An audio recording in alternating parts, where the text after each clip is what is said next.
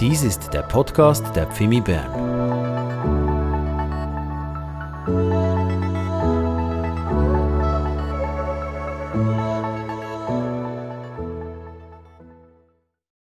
Auch von meiner Seite ein ganz herzliches Willkommen in diesem Gottesdienst, ob du hier bist im GZH mit uns zusammen oder verbunden über das Livestream, von wo immer du zuschaust, ganz herzlich willkommen.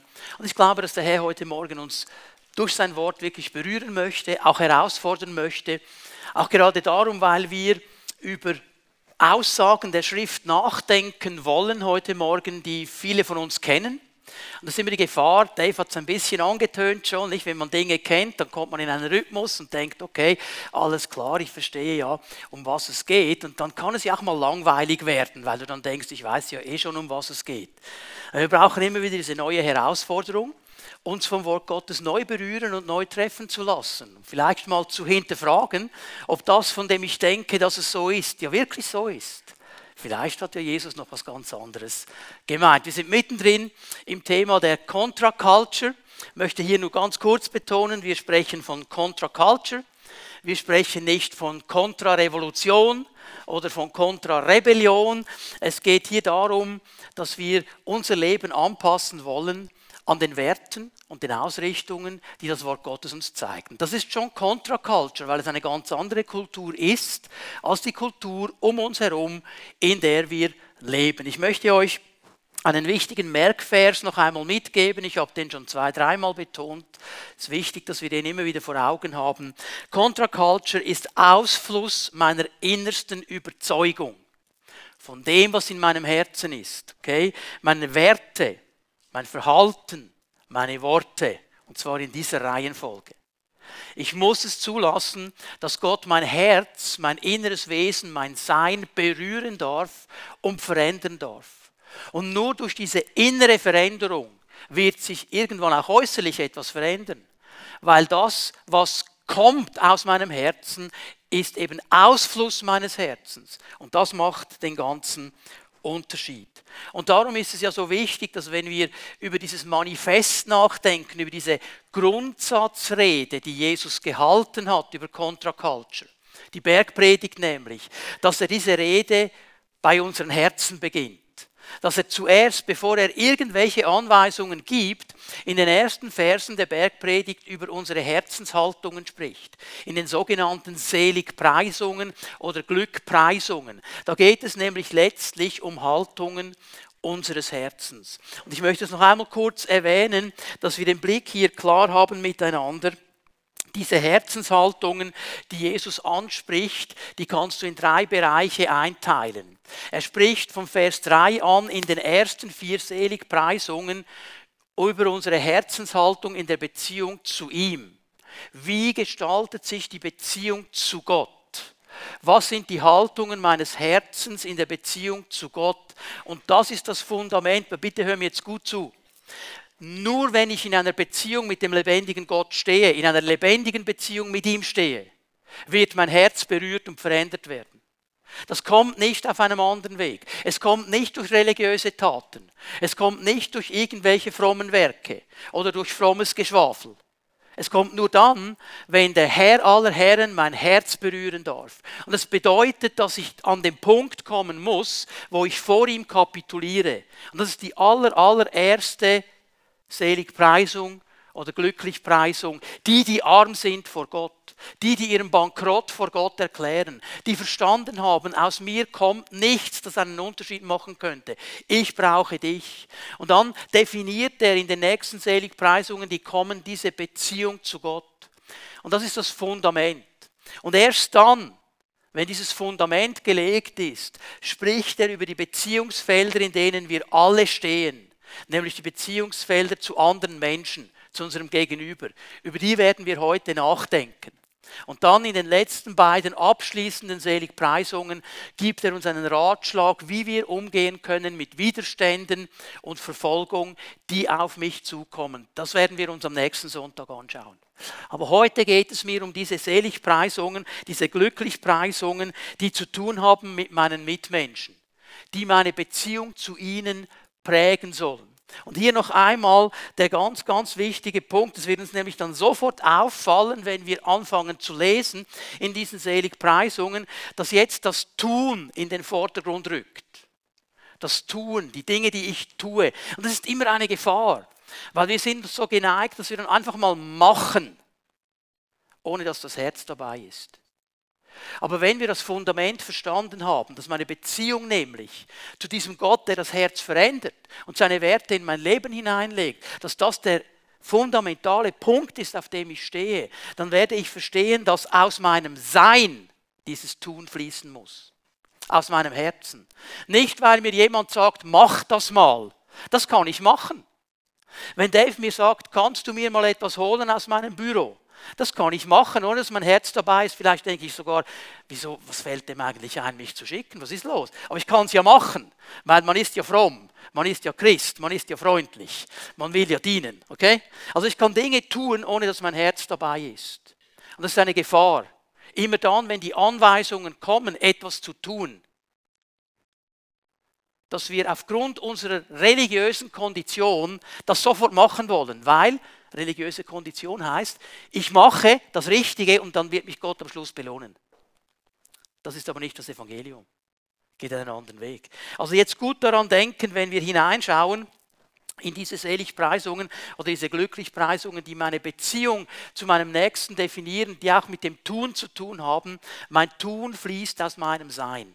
Und ich muss mich immer wieder fragen, stimmt meine Beziehung mit dem Herrn? Ist mein Herz ausgerichtet auf ihn? Ist mein Herz immer noch in dieser Unterordnung, auch unter seine Autorität? Und dann wird er anfangen, mein Herz zu verändern und das wird Ausfluss haben. So, wir werden mal hineinschauen miteinander, Matthäus 5, Vers 7. Glücklich sind die Barmherzigen, denn sie werden Barmherzigkeit erfahren.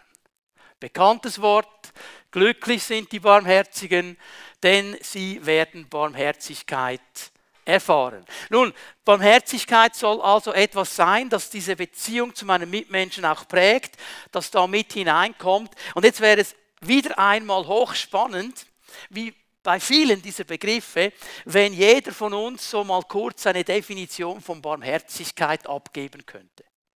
Wenn jeder mal kurz sagt, also Barmherzigkeit für mich heißt, und ich wäre ja schon erstaunt, wenn wir alle dieselbe Definition hätten. Aber die wichtige Frage ist ja die, ja was meint denn die Bibel, wenn sie von Barmherzigkeit spricht? Was meint denn Jesus, wenn er von Barmherzigkeit spricht? Es geht hier nicht um irgendwelche andere Definitionen, es geht um ihn. Was meint er? Und ich möchte euch auch nochmal die Wortbedeutung erklären, das Wort, das Jesus hier braucht. Man kann das in zwei Teile ein bisschen aufteilen. Ein barmherziger Mensch oder als barmherzig beschrieben im Wort Gottes wird ein Mensch, der anderen gegenüber Mitgefühl und Verständnis zeigt. Jemand, der empathisch ist, der sich hineinfühlen kann, dem es nicht egal ist, wie es dem anderen geht und der auch Verständnis hat für diese Situation. Jetzt hier möchte ich einen wichtigen Punkt gleich mal setzen. Das werden wir dann auch an Jesus sehen. Nämlich diese gefährliche Aussage Verständnis. Verständnis zu haben für etwas heißt nicht, etwas gut zu heißen. Ich sage es noch einmal. Verständnis zu haben für etwas heißt nicht, es gut zu heißen. Wir machen oft diese Verbindung. Ja, Jesus weiß es ja. Er hat ja Verständnis. Ja, er weiß es. Er hat auch Verständnis, weil er weiß, warum du oder ich so gehandelt haben. Aber das heißt noch nicht, dass er einverstanden ist damit. Das heißt nicht, dass er sagt, hey, gut gemacht, ich habe Verständnis dafür. Du hast zwar deinen Nachbarn betrogen, aber ich weiß schon warum. Ich verstehe das. Hab Mitgefühl mit dir. Das ist nicht der Punkt, das ist ganz, ganz wichtig. Ja, Mitgefühl haben, sich treffen lassen von der Not des anderen, diese Empathie zu haben, ganz, ganz wichtig, auch ein gewisses Verständnis zu haben dafür, aber auch zu wissen, die Lösung ist jetzt nicht einfach, dass ich das stehen lasse und sage, ja, ja, gut, alles gut, ich bin jetzt einfach ein Lieber mit dir, sondern vielleicht ist es eben auch dran, mal zu sagen, du, aber jetzt müssen wir miteinander einen Weg gehen, weil hier liegen ein paar Punkte im Argen. Okay? Also mal dieser eine Teil, ein barmherziger Mensch weiter, ist dann aber auch jemand, der bereit ist, Schuld zu vergeben und Not zu lindern. Also jemand, der bereit ist, ein vergebendes Leben zu führen, ob Schuld an ihm äh, gemacht worden ist oder andere Schuld, ist bereit, das loszulassen und Not zu lindern, ist bereit, aktiv zu werden. Also nicht nur jemand, der sagt, das ist so schlimm, was alles läuft in unserer Stadt und in unserer Nachbarschaft. Oder äh, ist euch auch aufgefallen, dass die Not, die weiter weg ist, die finden wir fast meistens empörender als die, die vor unserer Haustüre ist, weil die vor unserer Haustüre, da könnten wir einen Unterschied machen. Aber je weiter dass es weg ist, wird es ja schwierig für mich, einen Unterschied zu machen. Verstehen wir? Okay, also Schuld vergeben, Not lindern. Und das kommt oft in der Bibel als ein Verb, sich erbarmen, Erbarmen haben. Okay, das ist aktive Sache. Barmherzigkeit ist eine Haltung, eine Herzenshaltung. Und mir ist aufgefallen, dass Barmherzigkeit zuerst einmal eine Charaktereigenschaft ist, ein Wesensmerkmal Gottes. Gott selber ist barmherzig. Und in diesem Sinne ist er die Quelle aller Barmherzigkeit. Und jetzt achte nochmal auf den Aufbau. Jesus hat zuerst über die Beziehung zu Gott gesprochen. Bevor er seinen Leuten sagt, seid barmherzig, sagt er, hey, steht in einer lebendigen Beziehung mit dem barmherzigen Gott. Denn nur von ihm kann die Barmherzigkeit hineinfließen in dein Leben und von deinem Leben weiter zu den anderen Menschen. Also hier geht es noch einmal um unser Herz.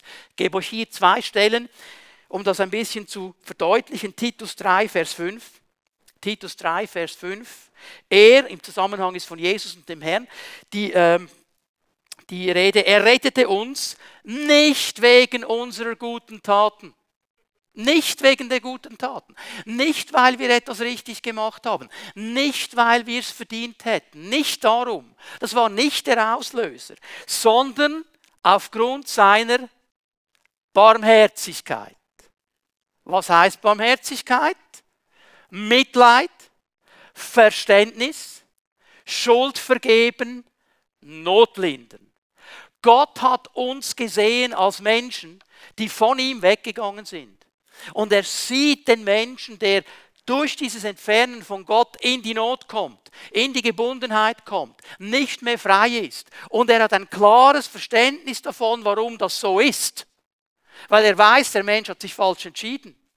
Und jetzt kommt er aber, weil der Mensch in seiner falschen Entscheidung schuldig geworden ist, an ihm, vergibt er Schuld und lindert die Not.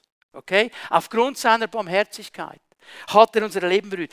Er wusch unsere Schuld ab und schenkte uns durch den Heiligen Geist ein neues Leben. Fing an, unser Herz zu verändern. Durch die Impulse des Geistes. Der ganze Zusammenhang hier. Auslöser, seine Barmherzigkeit. Wir müssen verstehen, dass wir eine Beziehung zu diesem Gott der Barmherzigkeit haben müssen, dass seine Barmherzigkeit zuerst mein Herz berühren muss, bevor ich Barmherzigkeit übe gegenüber anderen. Ich muss berührt sein von der Barmherzigkeit Gottes. Und ich muss verstehen, das kann ich nicht einfach aus mir selber. Ich brauche diese Berührung Gottes, weil diese Barmherzigkeit ein Ausfluss ist seines Charakters in die Welt hinein durch mich. Er ist der Gott der Barmherzigkeit. Es fällt mir auf, wie immer wieder gerade das Matthäus-Evangelium davon spricht, dass die Leute erwartet haben, dass Jesus sich erbarmt, dass er barmherzig ist. Ich lese hier mal eine Stelle, Matthäus 9, Vers 27, der letzte Teil des Verses. Da liefen zwei Blinde ihm nach und riefen, Sohn Davids, hab Erbarmen mit uns. Hab Erbarmen mit uns sei barmherzig. Sie erwarteten, dass dieser Messias die Barmherzigkeit Gottes zu ihnen bringt. Sei barmherzig mit uns. Und die wollten hier nicht irgendwie ein paar Schekel oder eine heiße Suppe. Die wollten etwas ganz anderes. Die wollten wieder sehen können. Die wollten geheilt werden. Die wollten wiederhergestellt werden. Und sie haben verstanden, den, den wir hier anrufen, auch wenn wir ihn nicht sehen, ist der Messias. Das bedeutet nämlich dieser Titel Sohn Davids. Sie wussten, jetzt ist Gott mitten unter uns. Erbarme dich.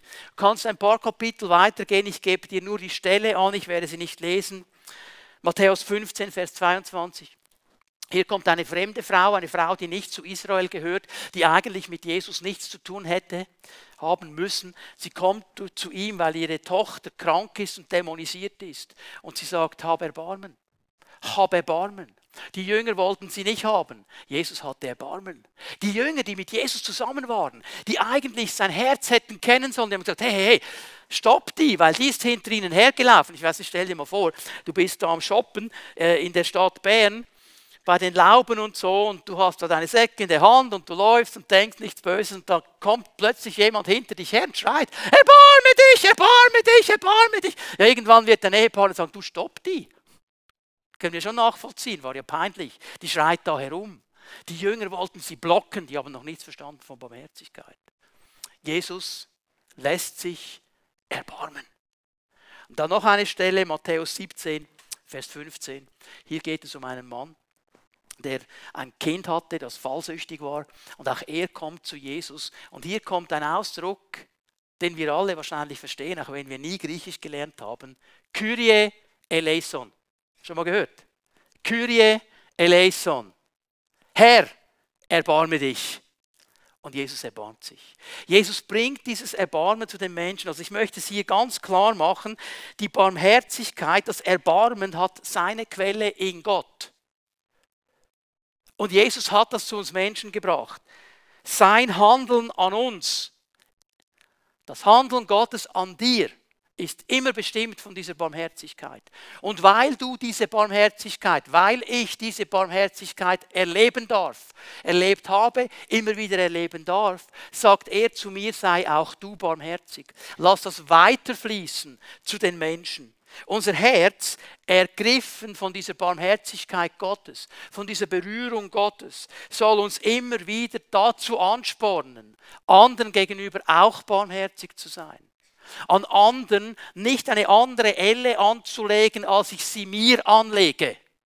Von ihnen nichts zu erwarten, was ich von mir selber nicht auch erwarte. Sein Handeln an uns soll unser Handeln an den anderen beeinflussen. Das ist eigentlich der Punkt.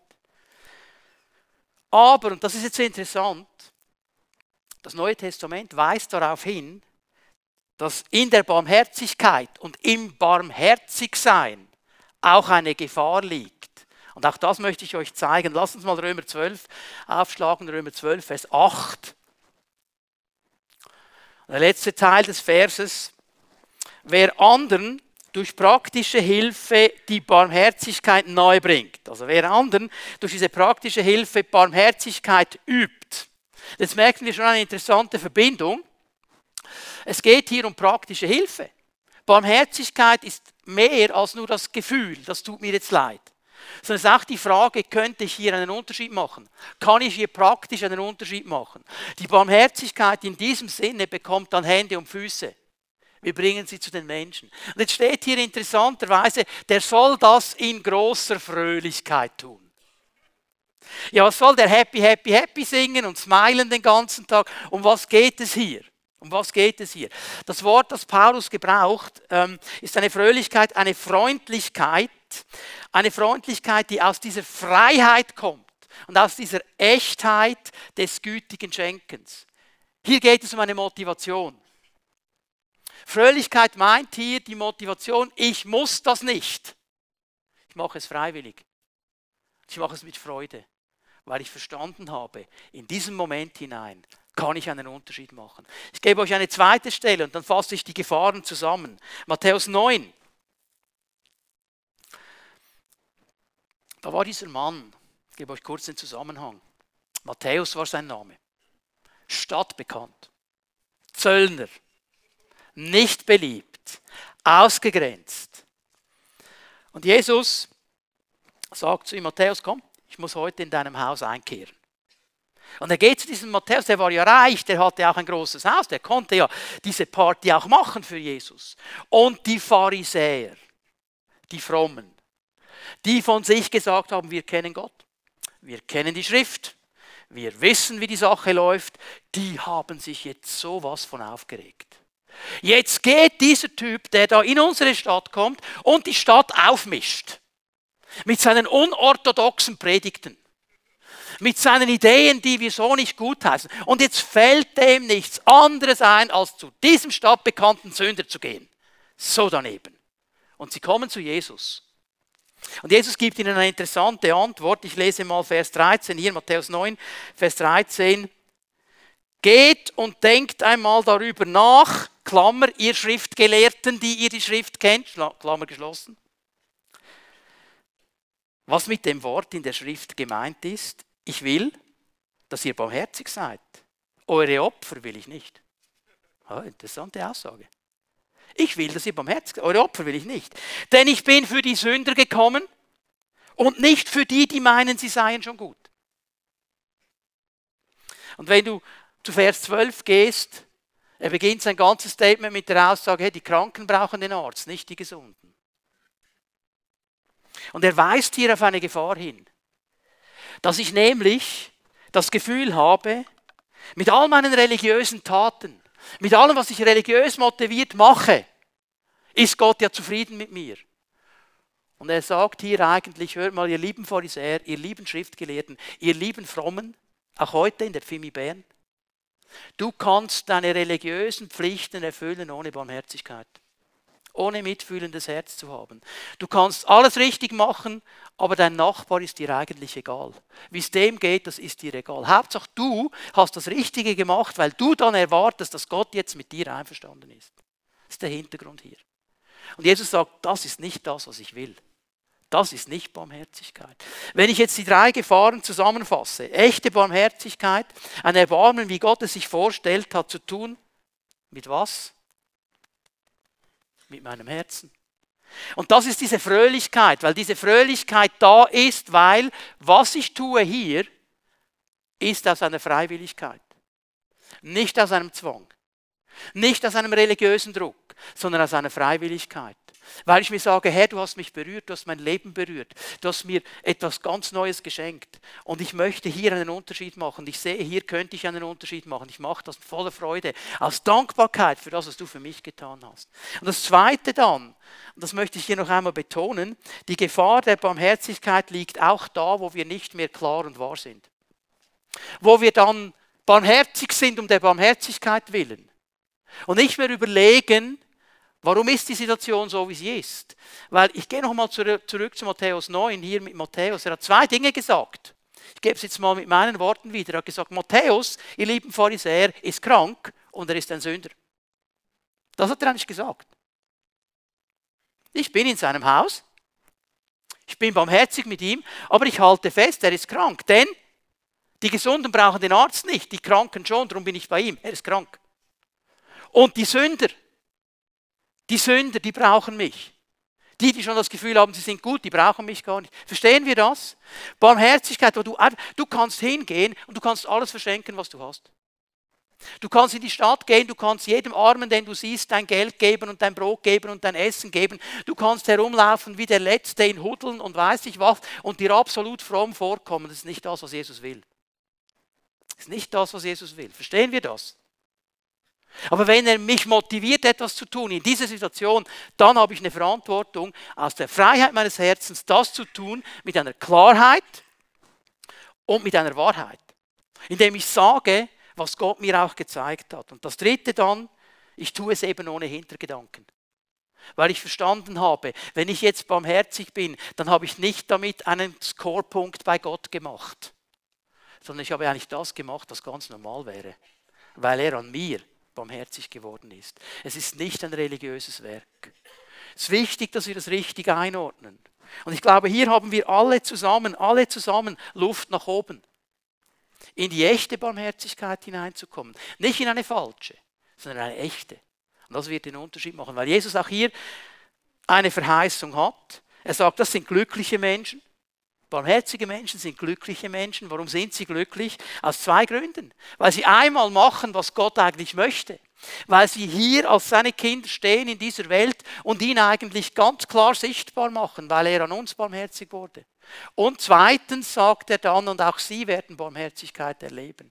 Das ist das Prinzip, das Jesus in der Bergpredigt immer wieder aufnimmt, was du den anderen tust soll genau dasselbe sein, was du auch möchtest. Und du wirst das auch erleben. Was du säst, wirst du ernten. Okay? Ich muss weitergehen, ich habe noch zwei andere Glücklichpreisungen. Glücklich sind die, Vers 8, die reines Herz haben, denn sie werden Gott sehen. Ja, jetzt. Völlig zentrale Glücklichpreisung. Glücklich die, die ein reines Herz haben. Um was geht es hier? Um was geht es hier?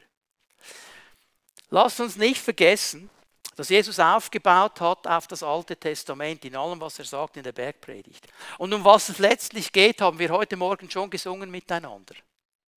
Im ersten Lied nämlich. Und ich zitiere hier mal Psalm 24, die Verse 3 und 4, um uns die Stoßrichtung zu zeigen.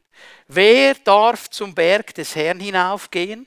Wer darf an seiner heiligen Stätte vor ihm stehen? Wer darf ihn sehen letztlich? Jeder, dessen Herz und Hände frei von Schuld sind, der keine Götzen anbetet und keinen Meineid schwört.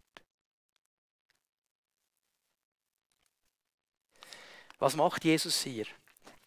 Er bezieht sich in dieser, in dieser Aussprache, diesem Wort über das reine Herzen auf einen ganz elementaren Punkt. Er sagt, ohne dieses reine Herz können wir Gott nicht sehen. Und was bedeutet dieses reine Herz? Es bedeutet, dass mein Herz und meine Hände frei von Schuld sind. Hast du den Ablauf gesehen? Was zuerst? Das Herz, das Sein.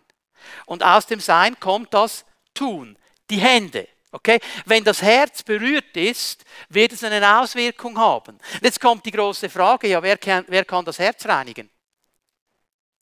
Nur er. Nur er.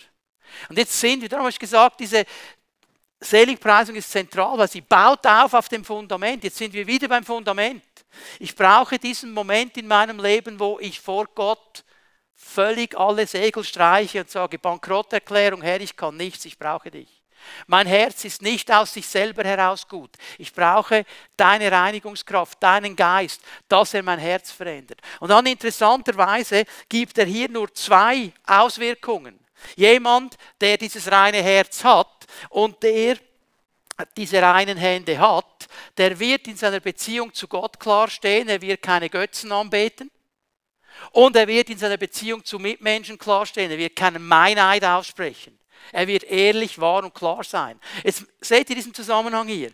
Jesus weist darauf hin, ein verändertes Herz bewirkt gutes, reines, selbstloses Handeln.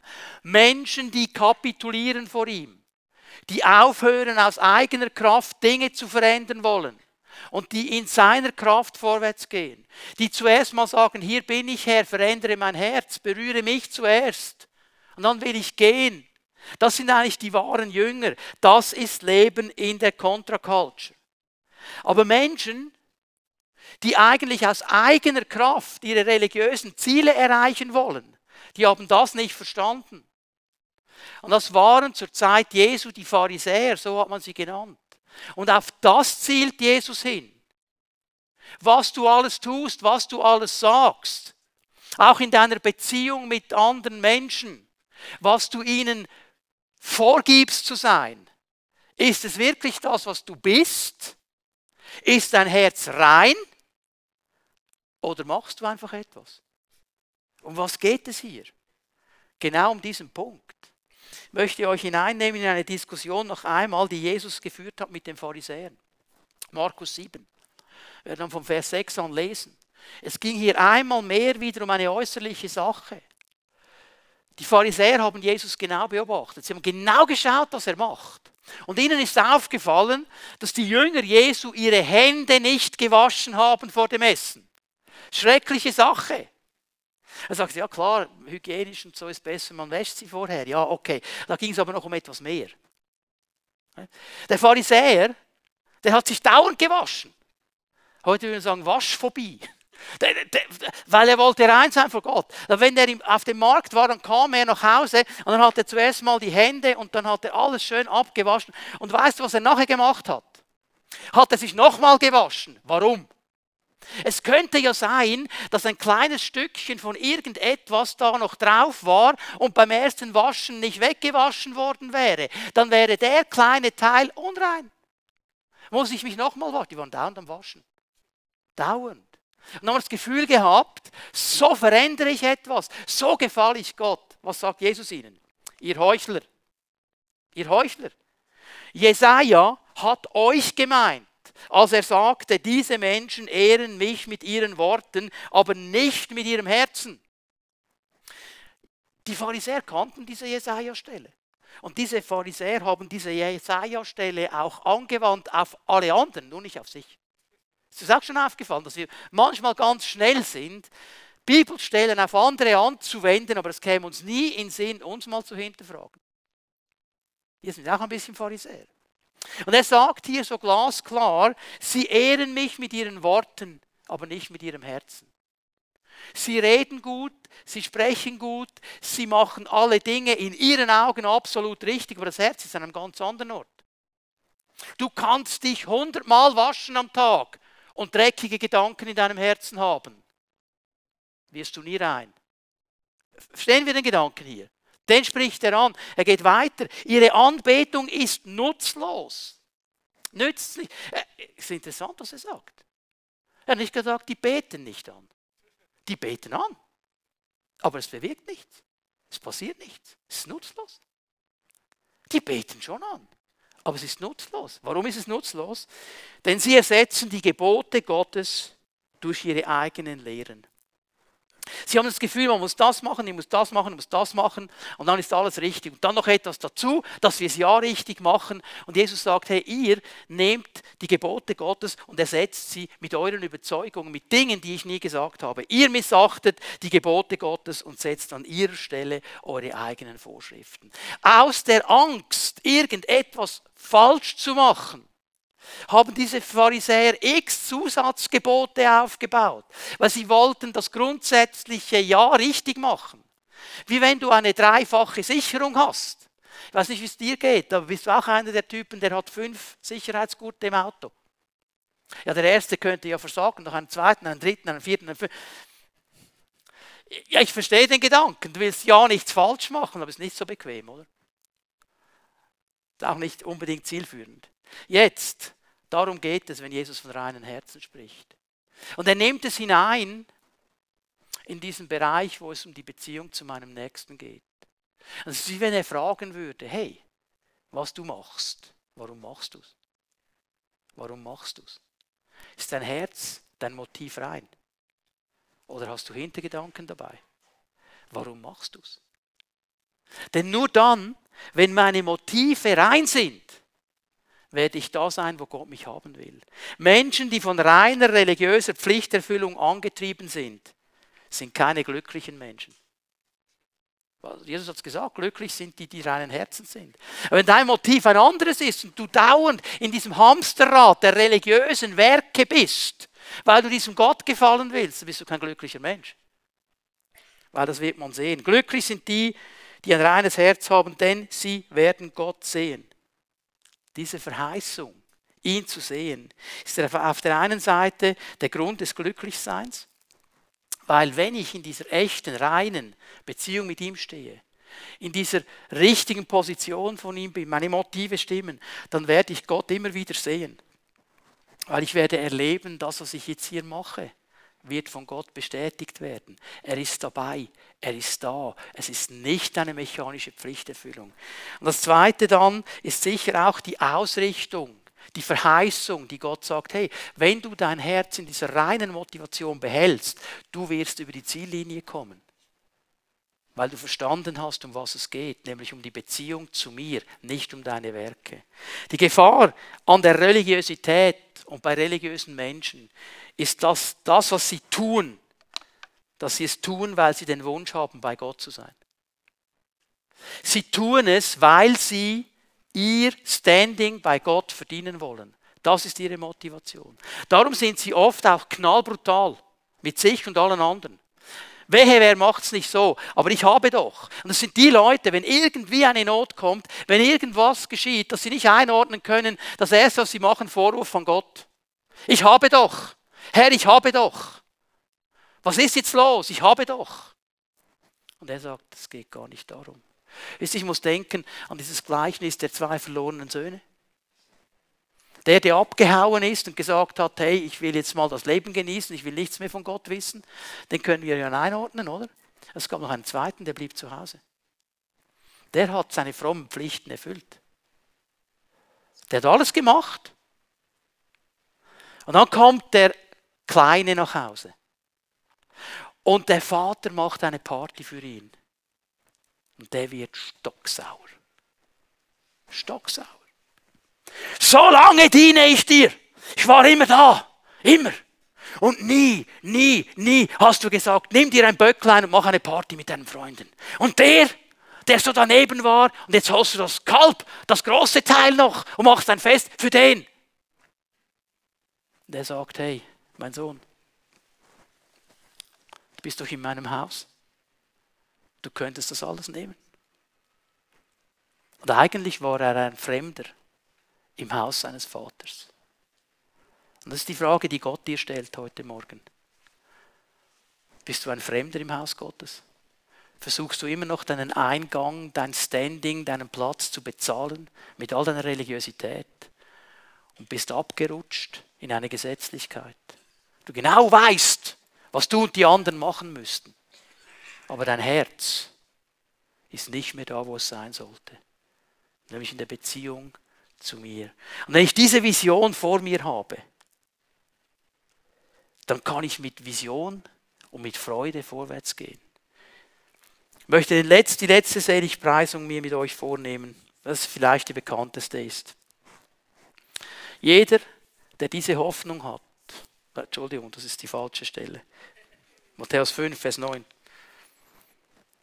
Glücklich sind die, die sich um Frieden bemühen, denn sie werden Kinder Gottes genannt werden. Eigentlich müsste man es übersetzen folgendermaßen, glücklich sind die, die Frieden machen, die Friedensmacher. Okay, glücklich sind die Friedensmacher, denn sie werden Kinder Gottes genannt werden. Das ist das Motto der Friedensbewegung. Die hat im Moment Hochkonjunktur. Sie hat eigentlich immer Hochkonjunktur. Alle schreien nach Frieden. Okay? Aber Leute, um was geht es Jesus hier ganz genau? Was meint er, wenn er davon spricht, glücklich sind die Friedensmacher, denn sie werden Kinder Gottes genannt werden? Ruft er uns auf, aufzustehen und zu demonstrieren, um Frieden zu schreien? Was ruft er uns auf? Wir wollen genau hineinschauen. Wir wollen mal genau hineinschauen, um was es geht. Ich möchte hier den Punkt klar machen, glücklich sind die Friedensmacher die Friedensmacher. Also Jesus spricht hier nicht friedliche Menschen an. Kennst du auch friedliche Menschen? Ja, das ist so ein friedlicher. Mit dem kannst du keinen Streit haben. Der ist immer nur friedlich oder sie. Friedliche Menschen. Die spricht er hier nicht an, okay? Er spricht Menschen an, die aktiv werden, um Frieden zu machen. Friedensmacher. Also nicht so die eher stoischen Typen, die einfach alles über sich ergehen lassen, weil sie, darf ich es mal so sagen, zu faul sind zu streiten. sind sie halt einfach friedlich. Es gibt auch gute Konflikte, es gibt gute Streit. In der Ehe gibt es guten Streit. Hallo Ehepaare? Ja? Also nicht. Okay, ihr versteht's. Aber man muss die Auseinandersetzung auch mal auf den Tisch bringen. Das ist noch nicht negativ. Okay? Jesus braucht ein Wort, das für die Ohren seiner damaligen Hörer bekannt sind. Die wussten genau, von was er spricht, weil sie kannten das Alte Testament. Ich gebe euch hier nur eine Stelle, Jesaja 27, Vers 5. So geht es allen Feinden meines Weinberges, hier ist Israel gemeint, wenn sie nicht bei mir Zuflucht suchen und Frieden mit mir schließen wollen. Ja, Frieden schließen sollten sie mit mir. Sie sollten mit mir Frieden machen. Hier kommt dieses Wort Friedensmacher. Das ist genau das, was Jesus hier gebraucht. Das ist die griechische Übersetzung dieses hebräischen Ausdruckes hier in Jesaja 27. Von was spricht Jesus? Frieden bedeutet im Alten und im Neuen Testament ein Unversehrtsein, ein Heilsein, ein Freundschaftsverhältnis haben, einen Bund mit ihm haben. Das ist eigentlich die Bedeutung von Shalom. Also ist noch nicht mal so sehr der Gedanke von Konflikt oder Nicht-Konflikt gemeint, sondern mehr mal diese ganze Position, in diesem Bund zu sein mit Gott, Frieden mit ihm zu haben. Jesus spricht von Friedensmachern. Er spricht nicht von Beschwichtigern. Er spricht auch nicht von Besänftigen. Er spricht von Frieden machen. Er wird hier ganz klar und praktisch. Was meint er, wenn er das anspricht? Möchte dir drei Merkmale zeigen dieser Menschen. Wenn er sagt, die Friedensmacher, die sind glücklich, dann spricht er zuerst, bitte hör mir jetzt gut zu, weil ohne diesen ersten Punkt wird alles andere nicht funktionieren. Er sucht Menschen, die den Frieden mit Gott suchen und finden. Das ist das Erste. Wenn du das nicht hast, es gibt ein ganz altes Lied, Markus Dolter, kennt ihr den noch? Auf seiner ersten, auf seiner ersten Schallplatte, wisst ihr noch, was eine Schallplatte ist? So das Vinylteil, okay? Jetzt seht ihr, wie alt ich bin. Auf seiner ersten Schallplatte hat er ein Lied drauf und in diesem Lied sagt er, und sie schreien von Frieden, den sie in ihrem Herzen nicht haben. Genau darum geht es. Du kannst lange Frieden schreien und Ungerechtigkeit anprangen. Wenn du in deinem Herzen den Frieden nicht hast, weißt du gar nicht, von was du sprichst. Und es geht zuerst darum, mit Frieden, mit Gott Frieden zu machen, mit ihm diesen Frieden zu machen, ein Friedensmacher zu sein. Römer 5, weil wir nun Frieden haben mit Gott. Frieden, weil wir ihm unser Herz gegeben haben. Hier beginnt es.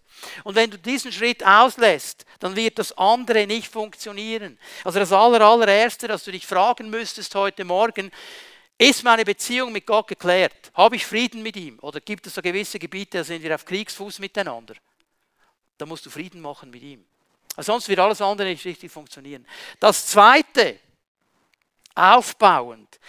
Friedensmacher sind Menschen, die den Frieden in ihren Beziehungsfeldern suchen und fördern. Suchen und fördern. Sie machen Frieden. Jetzt bitte, ich rede hier von Beziehungsfeldern. Ich rede nicht von einer Not, die weit weg ist von dir. Das ist kein Beziehungsfeld von dir. Es ist schlimm, was im Jemen passiert. Das ist aber kein Beziehungsfeld von mir. Ich kann nicht eingreifen im Jemen. Aber wenn ich Unfrieden habe in meiner Familie, ist es mein Beziehungsfeld.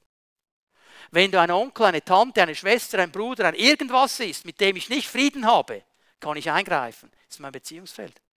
Frieden machen. Warum fällt es uns so schwer, vor der Haustüre Frieden zu machen, aber zu schreien für den Frieden auf einem Kontinent, wo wir noch nie waren? Denk mal darüber nach. Ich möchte mit Jesus sagen, tu das eine, lass das andere nicht.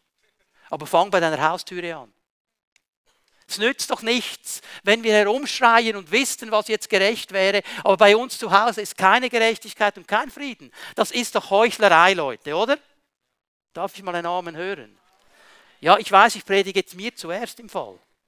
Bin hier nicht erhoben über diese Dinge.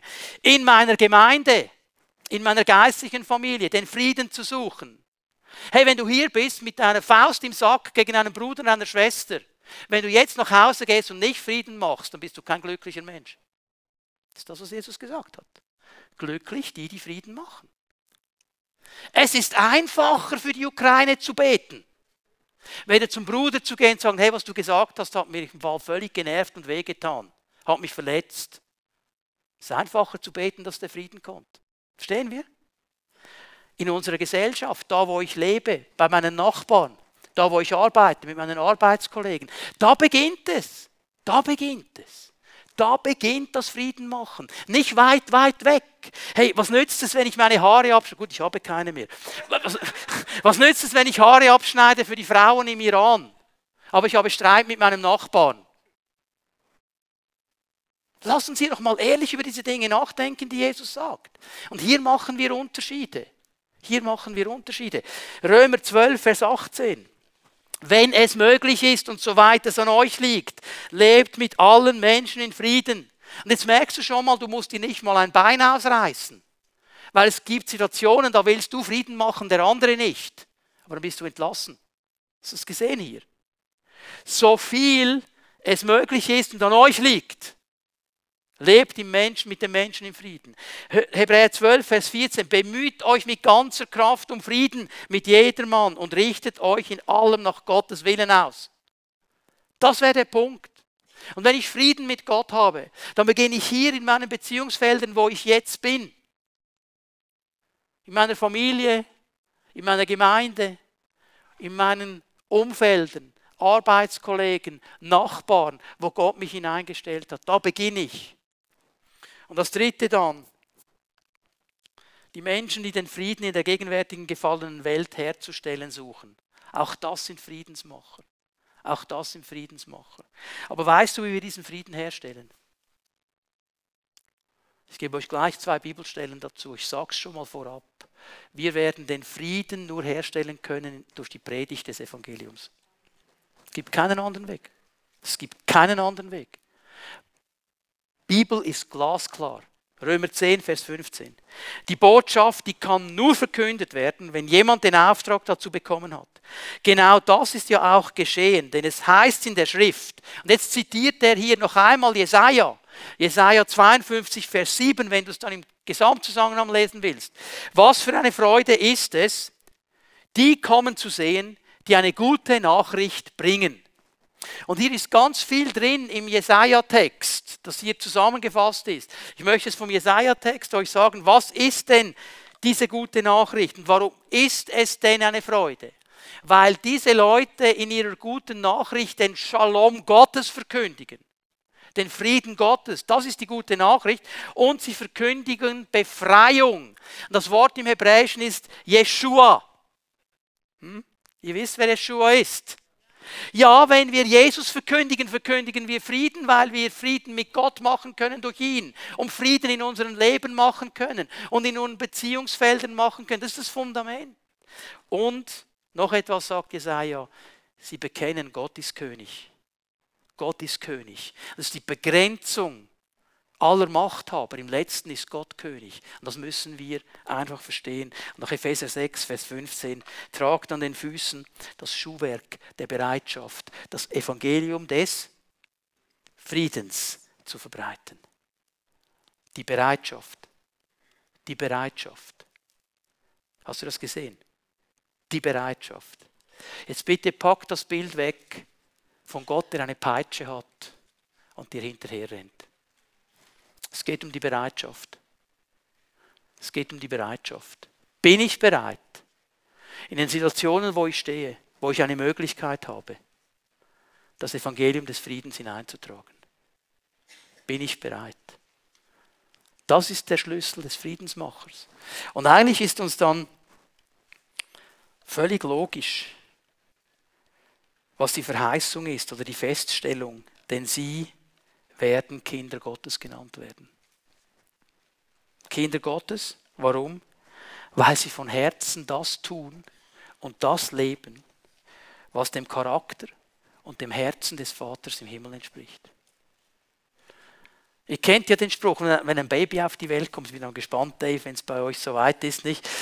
Ich, ich verstehe das manchmal nicht, dann kommt so ein kleines Baby gerade frisch aus der Mutter raus, sorry, wenn ich es jetzt ein bisschen so, ihr wisst, was ich meine, und die Leute mit Kennermine schauen hinein in dieses kleine Babyface und sagen, ganz der Papa oder ganz Mami. Und ich denke, was sehen die?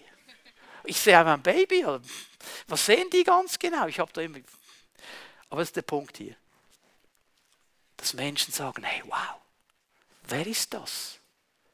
Ein Kind Gottes, weil er repräsentiert, was den Vater ausmacht. Das ist diese gewaltige Verheißung. Und jetzt merken wir, wie der Herr uns herausfordert, in diesen ganz praktischen Beziehungsfeldern, aufgrund eines veränderten Herzens, seinen Charakter, sein Wesen hineinfließen zu lassen in unsere Beziehungen.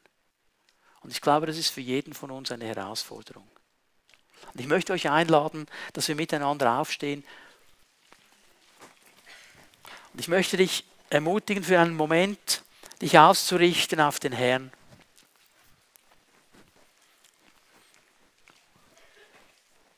Und den Heiligen Geist einzuladen, dass er vertiefen darf dass er klar machen darf. Vielleicht hat er das schon getan in der Verkündigung. Und du einfach merkst, hey, an diesem Punkt, da möchte ich etwas verändern. Da möchte ich es anders machen. Ich möchte lernen, da hineinzugehen, Jesus, wo du mich haben möchtest. Und dann musst du verstehen, dass es immer, immer, immer, immer über die Veränderung des Herzens geht. Es beginnt da, wo er dein Herz berühren darf.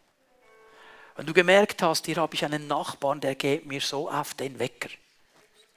Und da werde ich zu ihm hingehen heute Nachmittag und werde versuchen, Frieden zu machen.